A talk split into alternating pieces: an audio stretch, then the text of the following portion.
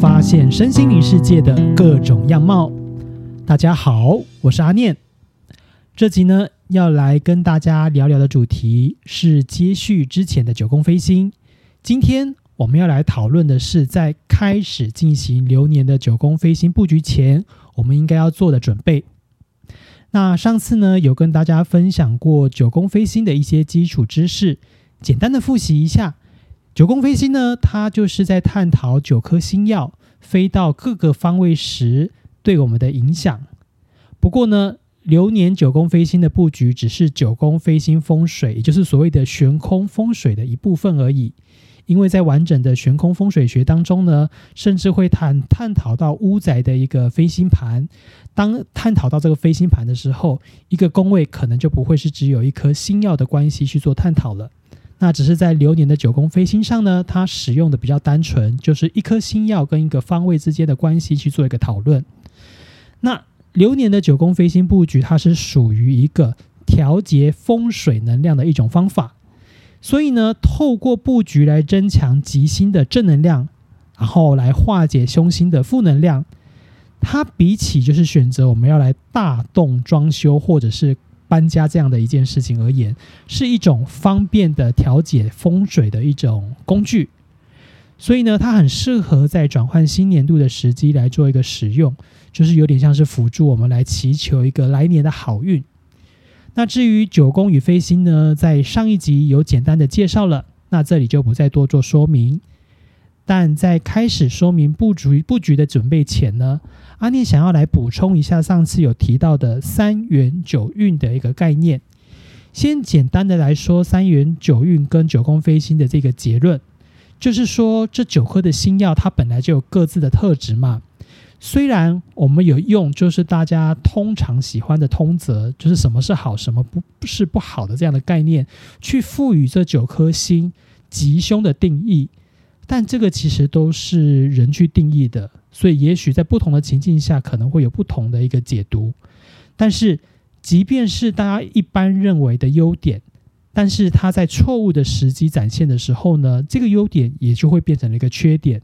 所以，当星耀它在对的时间点的时候，即便是凶星，诶，它的这个凶星的特质也有可能会是一个好的特质，会在这个对的时间点展现出来。而吉星呢也是一样，如果它在错的时间点，它的缺点有可能被放大。所以星要处于哪一个时间点，其实对九宫飞星的这个工具来说，他们会用当令星、未来星还有退运星这三个名词来做一个区分。那当令星与未来星都是吉星，也就是说，它们等于是有点像是聚光灯，有聚聚照在这三个星星上面，所以它们的正向能量会被好好的发展出来。那退运星就是凶星，因为它等于就是身上没有光芒照耀的一个概念。那在这个同一个时间点呢，只会有一颗当令星。那当令星依序下的两颗数字的星星就是未来星，那其余的都是退运星。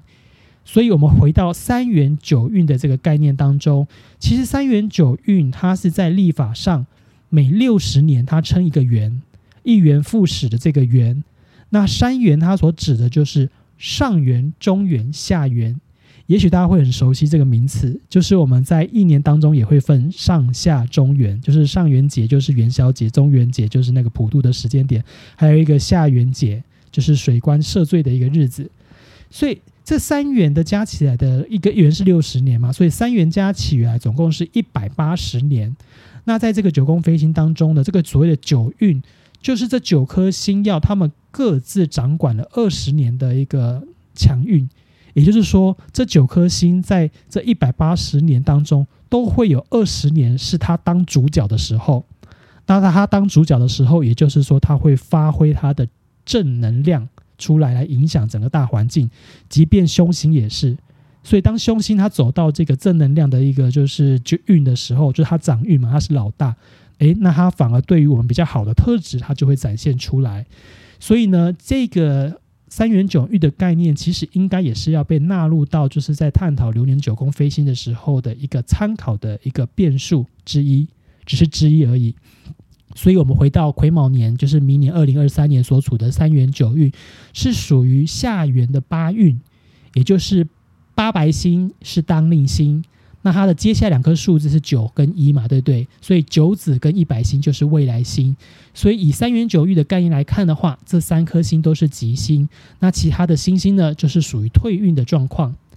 那只是呢，也特别补充一下，就是明年的癸卯年其实是下元八运的最后一年。也就是说，到了二零二四，也就是说进入到龙年的时候呢，其实我们正入正式的进入到下元九运。这时候呢，八白星它原本的特质是好的状态嘛，可是因为它在下元九运的状态下，它就是属于退运星了，所以它有些不好的特质就会开始去展现出来。所以这就是三元九运跟九宫飞星之间的一个关系的概念。先简单的介绍到这里，这有点比较像是稍微进阶一点的内容。如果真的听不懂这段，你就先跳过去。所以呢，让我们回来讨论，就是在开始要进行流年的九宫飞行布局前，要做哪些准备的这个议题。首先，第一步，我们布局前一定要先知道我们屋宅内的一个九宫的位置。所以呢，准备一个张就是精准的平面室内图，就是非常重要的，因为它后续要方便我们能够套上九宫格上去。那关于区分九宫的这个方法，其实方法有很多。那比较常见的就是直接把那个圈叉游戏，就是九个正方形的这个九宫格，把它变形的覆盖到就是住宅的平面图上的这个方法是比较常见的。那范例图呢，阿念会贴在粉丝团的文章中，是因为这有点难口述，而且怕口述大家可能会有理解错误的状况。那以长方形的住宅的九宫格为例。就会发现啊，其实我们依照刚刚的方法，就是把这个九宫盖上去之后，发现可能会有一点奇怪的状况，就因为它是长方形的状况嘛，你的正方形好像没办法完全覆盖。完全覆盖的话，就是这个正方形等比放大的话，好像就会有很多空间会是多出来的。所以通常第一步会是把九宫格稍微变形到可以完整的覆盖整个室内空间。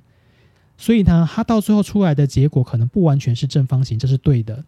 那另外呢，还有一些住宅，它是属于 al 型的格局，所以当你这个九宫格去盖上所有室内空间之后，会发现可能有一些地方是盖不到的，这就代表缺角的意思，所以这也是正常的，不用硬要为了把九宫格让室内每个部分都有分配到九宫格的位置，硬把九宫格缩小，诶，造成有些室内空间是没有被涵盖在这个九宫格内，这个其实是错误的。那这边就做一个说明。但是呢，在画九宫格前，刚刚有讲嘛，是要把室内涵盖到这个九宫格当中，所以可能要确认的第一个问题就是阳台是否属于室内，因为每个人的状态不太一样。如果呢，你的家宅当中的阳台已经外推变成室内空间，那它当然算宅内。那另外呢，如果你的阳台虽然没有外推，但是有设置铁窗或窗户。人没有办法直接就是跨过那个女儿墙，直接到外面的话，这样的话也算是室内。但如果你的阳台是可以直接翻出去的，即便你的阳台上有做一些花架，可能会有一些做铁架是花架嘛，就是他的手可以直接摸出去，还是可以摸得到天。就是你直接翻过那个花架还是可以掉下去的话，这样的一个形态的阳台，我们就会称为是外阳台，它就不算是室内空间。所以呢，还是要先跟各位做一个阳台的一个就是定义的一个说明。所以只要是没有办法从阳台翻到外面的话，我们都会把那个阳台的空间纳入到室内的空间来算。所以它就是我们在讨论室内格局的九宫布局时，可以被拿来讨论到的一个范围内。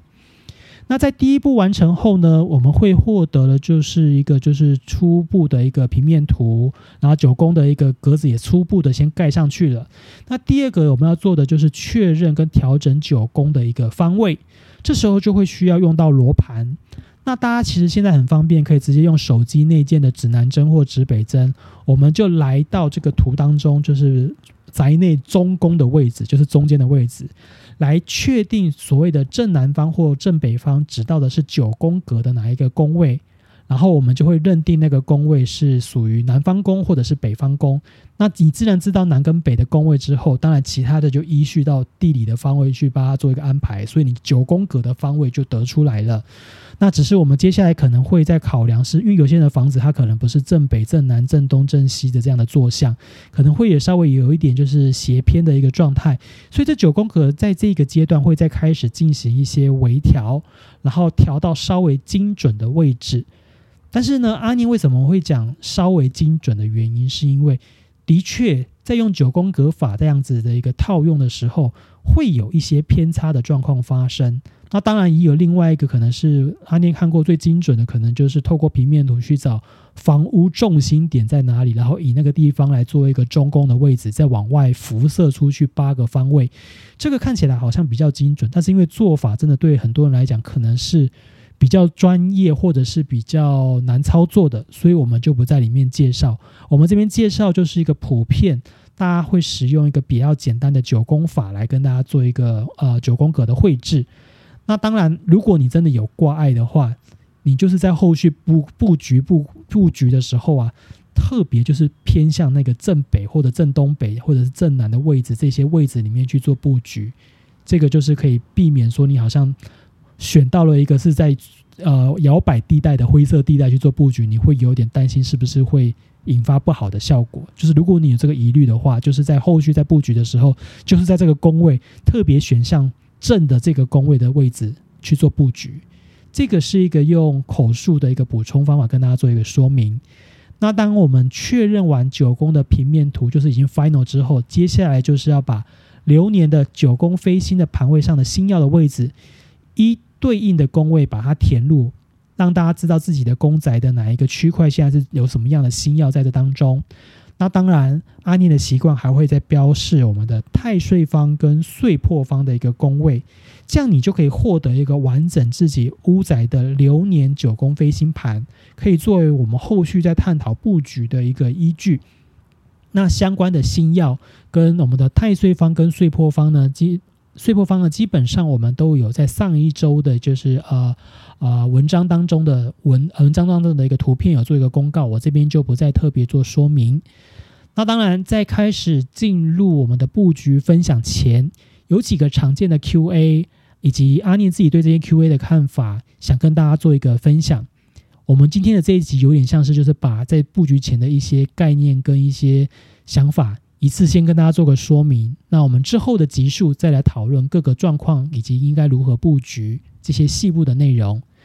那第一个可能阿念那时候在学习跟分享九宫飞星的这个观念的时候，可能大家常问的一个问题就是：流年的九宫飞星布局是九宫都一定要布局吗？呃，阿念自己个人的解读跟看法是觉得是看个人需求，因为如果你是一家人住在一个屋宅当中，可能每个人他所想要祈求的好运都不同。所以最后呢，结论就是你九个宫位都还是会全部到，我觉得也无妨。那像我自己早期呢，刚接触到这个工具的时候，那时候我还是一个人在台北工作，所以我住的是个人套房。但是我就会觉得，好像这九种这九种宫位里面的星耀都有好跟不好嘛，我都觉得好像要把每个能量好的能量放大，不好的能量压低。所以我常常呢，就是会觉得在那一年，我就会把九宫的位置上的该布的都布。但是后来就是几年后就是这样尝试个几年之后，常常就会有一种感觉，就是就是你什么都想要求，但是后面就是好像就就是什么都感受性不大的概念，就是什么都想抓，什么都抓不到的这种感慨。所以呢，后来去再做一个细部了解的时候，就会知道有一些新兴的能量以实物上来做，它可能会有一些冲突的状态。啊，举个比方来讲好了，有些对于有些家里有小孩要准备考试的人。那当然，稳定心性、念书这件事很重要嘛，所以会布文昌局。可是呢，文昌局有时候，我们如果在同时又希望能够求得好人缘，所以我们在那个桃花位也去布了一个催动桃花的一个能量之后，你就会发现这两个会是有一点冲突的。就是一个呢，你希望是稳定安静下来念书。那一个呢，就是你一直就是想要有好人缘，所以就会有人来找你嘛。你在人际上的互动就会比较多，诶，所以会不会发现，就是一个要静，一个要动，造成两个好像有点冲突、矛盾的状态。所以呢，这到最后就会变成我们这样的能量的一个启动之后，可能造成冲突，你的感受性就会觉得好像没有来的这么的好。所以我后来呢，就是有转变了我自己的思维。我认为在看流年的九宫飞星的时候，我自己现在的用法是，我会针对我今年就是那个隔年想要努力的目标，应该要强化的运势来进行重点布局。例如说，可能假设说癸卯年阿年想要冲刺事业，想要在财运上有大大的一个进展，那我就会评估我自己的工作属性，然后以及我的就是呃想要的桃花是什么样的桃花，例如说我想要的是贵人桃花，来做相关宫位的布局跟选择适当的摆设品来提升这方面的运势，我就不会其他的什么样的局我都不，我就是不重点。那这个就是我跟大家分享我自己的一个想法。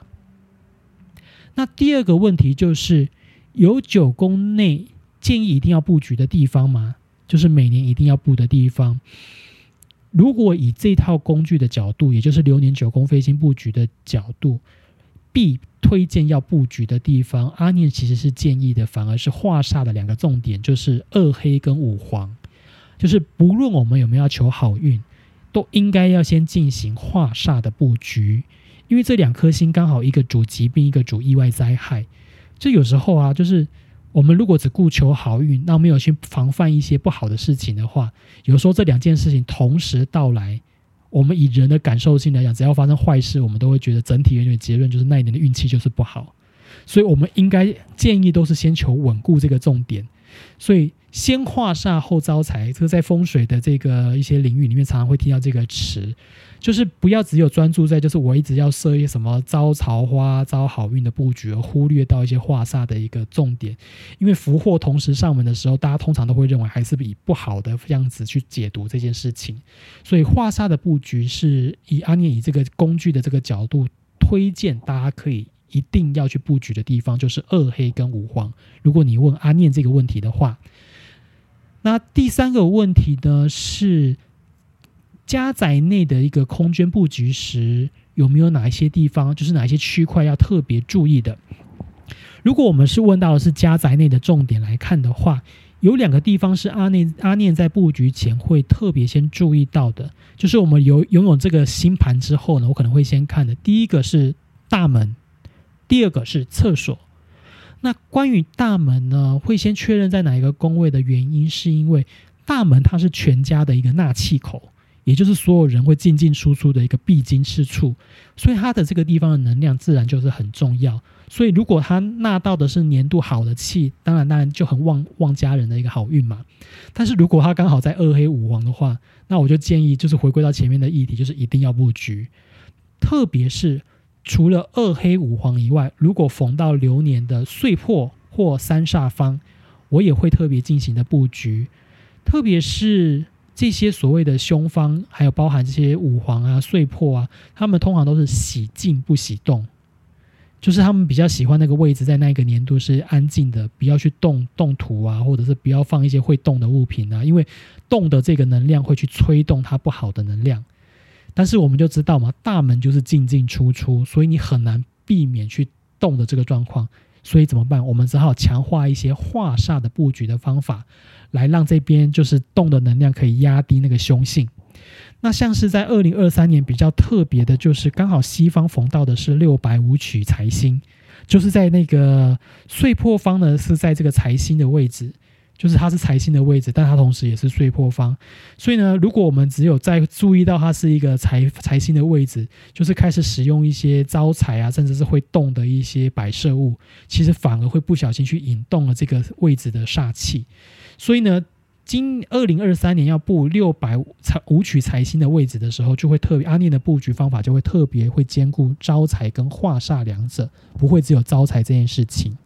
那另外呢，刚刚讲到第二个重点是厕所。厕所为什么要特别提醒的原因，是因为厕所是泄气方。我们就想象那个画面，我们每天都要上厕所嘛。第一件事，上完厕所后就一定会去冲水，还有所有东西都是水龙头洗澡的水都是流到那个流排水管里面，所以它就是把一些东西给卸掉的地方。那当然，如果它的位置是遇到流年的二黑五黄，那恭喜你，表示那一年这方面的。可能是二黑或者是五黄的煞气，在那一年呢就会一直被卸掉，就是说它的凶性可能没有那么的强，它是好事。但如果刚好它的位置是吉星的宫位的话，那就代表该年度的这个吉星在那个方位的能量其实是会被这间屋宅给卸掉的。所以其实，除非是那个宫位它的区块还有旁边可能是涵盖到可能非厕所的部分。你可以去做一些布局强化，但是布局强化的概念只是做补强而已。它其实要推旺它的能量，其实是有一点难，因为你有一个泄气的动作，每天都在做。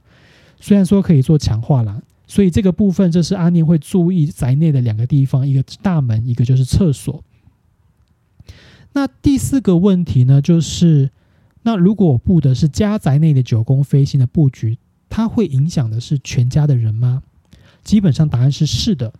但的确呢，刚刚回归到最前面有提到嘛，每个人的布局需求不同。那如果遇到刚刚前面讲的，就是家中有小孩要考试布文昌局，但是可能父母在做的意思是业务工作，所以同时也布了人缘桃花的局。诶，结果这两种局都布了，就对全家人都有影响嘛，就会有造成可能小孩同时就是在念书的过程当中，诶，他的桃花人缘运势也很旺，诶，就让他没有办法好好的专心读书。然后来找他玩这样的一个状况发生，所以遇到家人彼此所求有矛盾状况发生的时候啊，阿念经过这几年布局的一个经验跟讨论，跟一些身边有布局的人分享之后，我是归纳出两个方法，也许可以化解。那一第一种方法呢，就是如果我们是用加载的九宫飞星布局，就是我们在看这个九宫图的时候，我们是以加载的这个平面图去看来布局的话，我们可以在布局的摆设的这个物品下面。拿红纸，就是红包或者是红包袋，剪一张纸，像一纸片下来，上面写上要祈求的好运，以及是谁要获得这个好运，就是这个人的姓名跟生辰八字。然后写完之后，把它压在这个摆正，或者跟这个摆正摆在一起，也就是是有点像是，就是我们设定这个摆设是希望强化这个人这方面的这个运势。那这是方法一，另外一个方法。那以刚刚讲的这个文昌局的这个案例，就是也许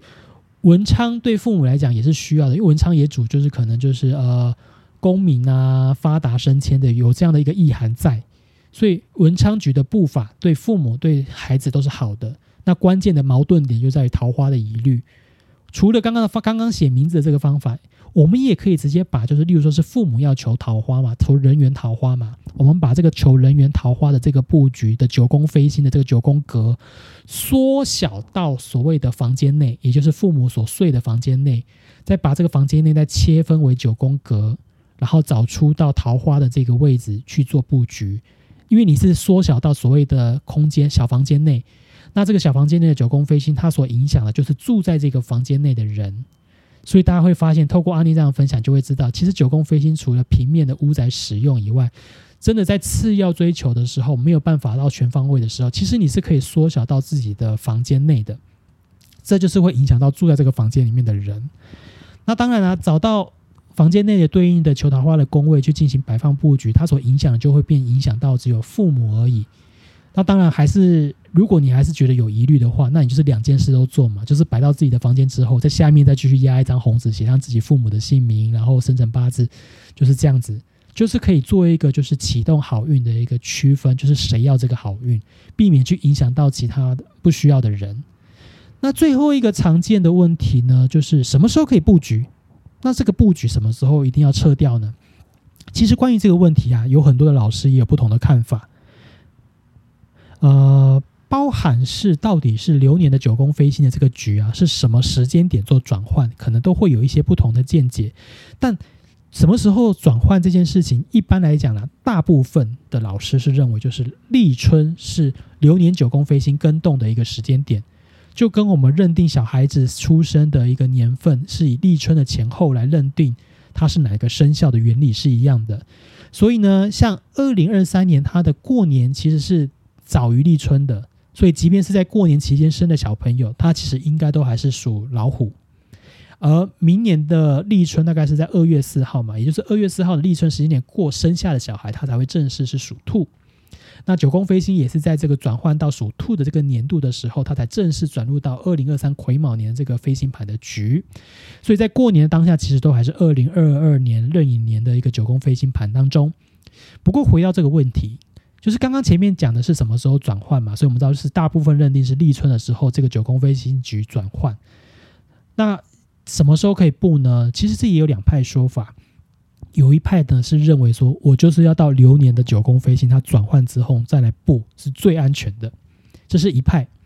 那有一派是认为其实就是像是冬至或小寒过后呢，就是节气的冬至或小寒过后就可以开始去做明年度新的布局。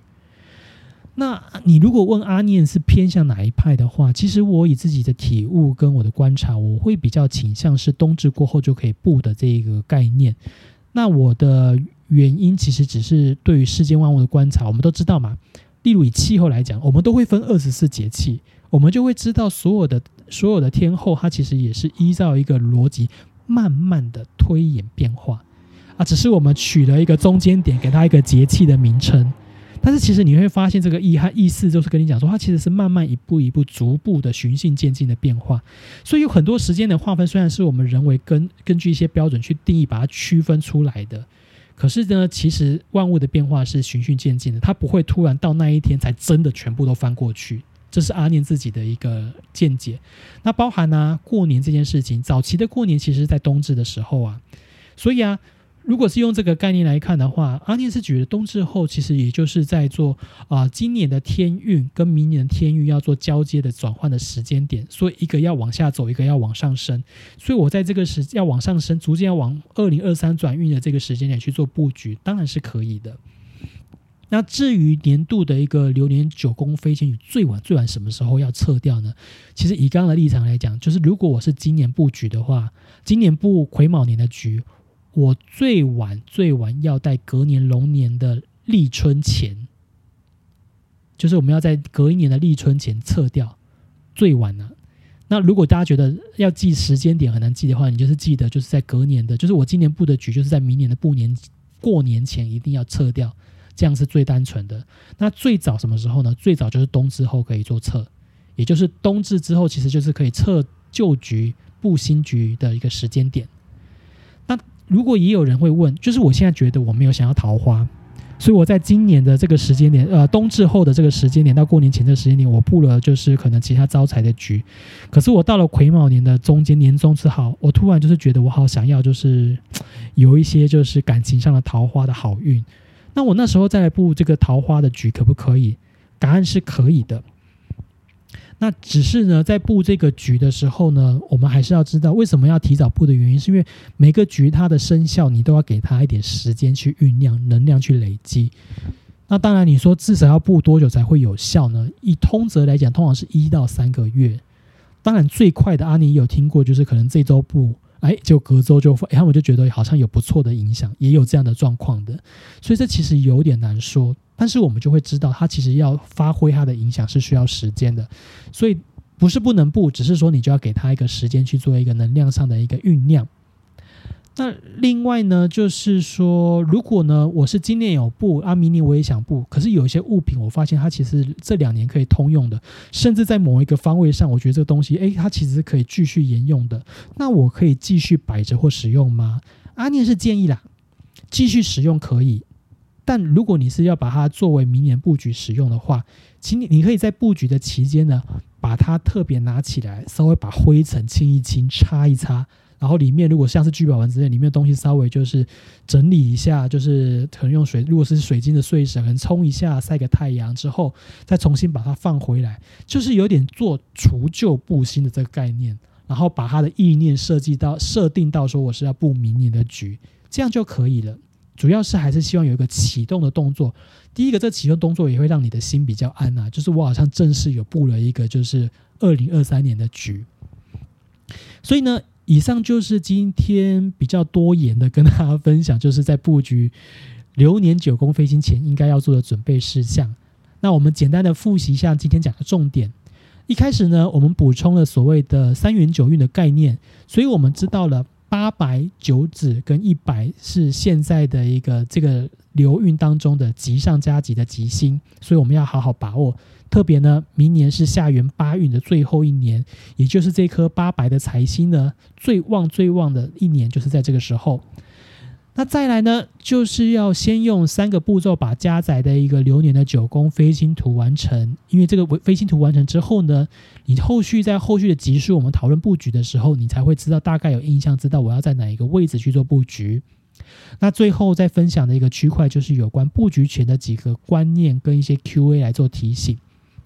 第一个就是我们有提到的，可能是布局不一定要九宫全部布，就是看你的个人需求来做选择是可以的。